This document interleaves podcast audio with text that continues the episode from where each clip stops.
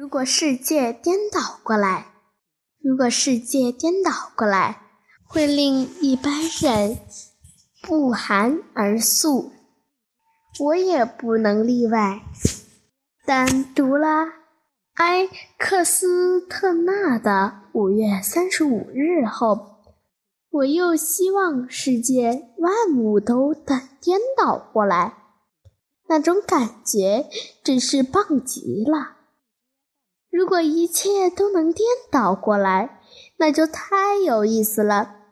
比如把水和火的位置颠倒过来一下，那么你去客做客的时候，主人就会热情地端上一把一杯火，说：“请喝杯火吧。”如果哪儿发生了水灾，人们就喊：“起水啦！”起水啦！快去拿火来救水吧！那真是太有趣了。说真的，有些事情真应该颠倒一下，是非常必要的。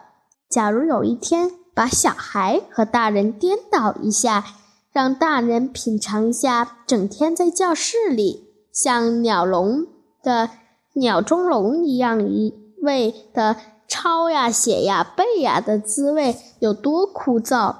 当然，小孩也能切身的体会到大人的忙碌辛苦，这样大人和小孩之间的误会就会大大减少了。如果把学生和老师的位置颠倒一下，让老师尝试一下在在提山卷海。这之中艰难的跋涉的滋味是什么样的？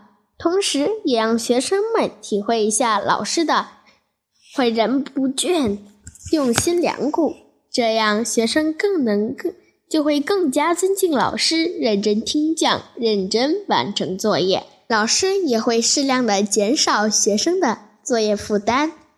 开设第二堂课，这对我提高我们的学习兴趣。开阔视野的积极的意义，看来颠倒世界真是让人令人神往的事情。如果世界万物都可以颠倒过来，说不定人们就可以少了许多烦恼，排除许多压力，互相之间更能理解和尊重。真希望世界万物真有一天能颠倒一下。